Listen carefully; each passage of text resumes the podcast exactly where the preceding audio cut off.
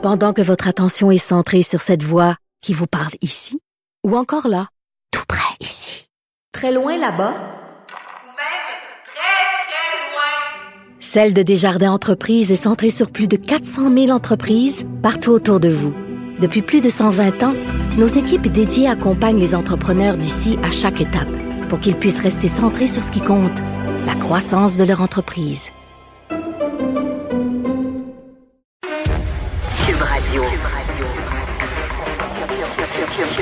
Cube Radio. En direct à LCN. 14h30, c'est le moment d'aller retrouver notre collègue dans nos studios de Cube Radio, Geneviève Peterson. Salut Geneviève. Salut Julie. Euh, tu voulais nous parler aujourd'hui de cette hargne de plus en plus présente, là, autant, euh, pas seulement sur les réseaux sociaux, mais de façon générale depuis le début de la pandémie. Ben oui, puis euh, je voyais tantôt ton entrevue avec Catherine Dorion sur cette nouvelle initiative là, liberté d'oppression. Un peu, euh, si on veut, la manifestation de ce ras-le-bol collectif, je crois, là, devant l'ambiance sociale auquel on doit se coltailler un peu quotidiennement. Mhm. là. Puis non, euh, tu as raison, je veux pas euh, parler de la haine euh, sur les médias sociaux parce qu'à mon avis, la haine sur les médias sociaux, c'est un symptôme. Euh, c'est un symptôme de ce ras-le-bol-là euh, collectif qui peut être dû à plusieurs choses. Évidemment, en ce moment, ça fait un an qu'on est en pandémie.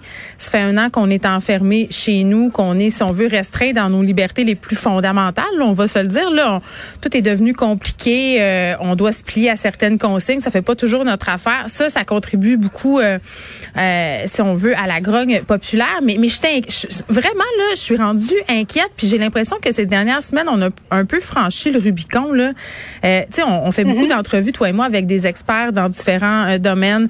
Euh, par exemple, des, des gens qui s'intéressent au phénomène euh, de violence conjugale, à la santé mentale aussi. On le sait, là, on a une hausse des cas. Les, les cas sont de plus en plus graves, intenses aussi. Les gens attendent. C'est comme si on était un peu tous et toutes en train de péter un plomb collectivement. Les problèmes de sommeil aussi. Tout hein, ça. Il n'y a jamais eu autant de, de somnifères prescrits. Oui, oui, euh, fatigue généralisée et euh, morale euh, à plat. Oui, puis j'ai l'impression que ça nous fait avoir des comportements qui parfois sont agressifs. C'est comme si le trop plein euh, avait besoin de sortir. Puis c'est comme si lentement et sûrement on était en train de développer une espèce de méfiance de l'autre, de haine de l'autre. Puis on est un peu dans une culture de la polarisation. Tu sais, je faisais référence à liberté euh, d'oppression. Tu sais, le- dans les médias, euh, certains chroniqueurs, certains animateurs, euh, chroniqueuses, animatrices aussi. Là, je veux pas faire, euh, euh, je veux pas attribuer ça à un sexe ou à un autre, mais si on veut, euh, tu sais, Ouais. ils sont souvent hargneux, contribuent un peu à la détérioration de ce tissu social-là. Ça charge sur des gens. Fait que tout ça mélangé dans la grande marmite sociale, là, ça fait qu'on est, comme on, comme dirait ma mère, on a tous un peu la peau courte. là. On est tous bien, bien stressés, euh, puis on réagit vraiment vite. Puis je me demande, puis Mais on fait quoi à pa- à partir de, de ce constat-là, Ouais. Geneviève? Qu'est-ce qu'on pourrait faire là, pour euh, améliorer l'ambiance? Moi, je suis vraiment inquiète pour vrai. Euh, puis je te dirai après ce à quoi je pense sur qu'est-ce qu'il faudrait faire, mais c'est parce que moi, je pense à l'après. Je sais pas si toi, tu t'es posé cette question-là aussi, Julie, de, de dire. Non. euh, Ouais. non, mais tu dis, OK. Non, moi, je vis plus d'espoir, là.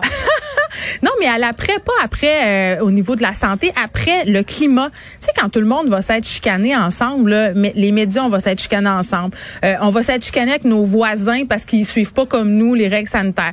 Euh, des familles vont s'être entre-déchirées parce que euh, d'un bord, on a des gens qui veulent pas se faire vacciner, de l'autre, on a des gens qui veulent se faire vacciner. Tu sais, tu vois ce que je veux dire, là? Euh, tout le monde va s'être pogné. Ouais. Quand on va être sorti la tête de l'eau, quand on va être sorti de la pandémie, euh, comment on va faire pour raccommoder tout ça? Il y a des retours en arrière qui seront pas possibles. Il y a des gens qui vont s'être trop éloignés. Moi, ça m'attriste énormément quand je me mets à penser à ça. Puis au niveau des solutions, ben tantôt, là, euh, Catherine Dorion, ce qu'elle disait, je trouvais pas ce fou de... de de prendre la responsabilité un peu de ce qu'on dit, puis comment on contribue à l'améliorer ou à le détériorer, euh, le climat social. Je vais prendre mon exemple là, dans ma chronique euh, du Journal de Montréal. Souvent, avant de l'écrire, je me dis, OK, tu sais, qu'est-ce que ça apporte, cette chronique-là? Est-ce que ça va jeter de l'huile sur le feu? Est-ce que ça va aider les gens? Oui, des fois, on n'a pas le choix de dénoncer des affaires, puis on n'a pas le choix de dire, écoute, là, ça, ça n'a pas de sens, puis je pense que le gouvernement, à ce niveau-là, a erré. Mais à un moment donné, quand tu as un micro, il faut que tu saisisses la responsabilité que tu as aussi, puis il faut que tu te demandes si tu contribues à l'améliorer, le climat social, ou à le détériorer. Ça, c'est une chose euh, à mon échelle, mais le monde ensemble peut-être respirer par le nez. L'autre fois, j'allais à l'épicerie, euh, il y a quelqu'un qui a eu l'impression que je voulais voler son stationnement. Écoute, les comportements de rage au volant, là, moi je parle à des policiers, ils me disent, Ouais. on en a rarement vu autant. Euh, les gens sont agressifs. Euh, la personne en question qui avait l'impression que j'avais volé son stationnement, j'ai eu peur qu'elle rentre dans mon dans ma voiture. C'est pour pour m'attaquer. Les gens sont à fleur de peau. Euh, plus que jamais. Je sais pas Et si l'été va nous faire du bien. Quand on vit des obstacles, qu'on découvre la vraie nature, quand on vit des obstacles, qu'on découvre la vraie nature humaine des, des gens. Ben, oui, Et je là, on sais est pas. en train de constater. euh, Hey, je le sais Ouais, pas. On dirait, on ah oui, mais on dirait que j'ai- j'aime mieux me dire que, que, que l'homme est plus beau que ça.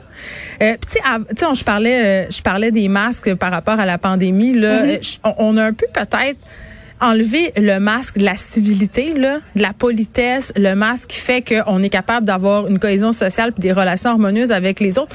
Il y aurait une couple de personnes peut-être qui auraient intérêt à leur mettre ce masque-là et de se comporter de façon euh, civilisée. mais moi, je, je veux croire que les gens sont de bonne foi. Euh, Il y a des gens qui savent pas vivre, là, mais j'ose croire que c'est l'infime minorité de la faut, il population. faut, mettre, une- faut faire une, une pause dans, dans cette période-là, mettre les parenthèses, puis penser à l'après. C'est ça, exactement. Merci beaucoup, Geneviève. Bon après-midi. Bye bye. Salut.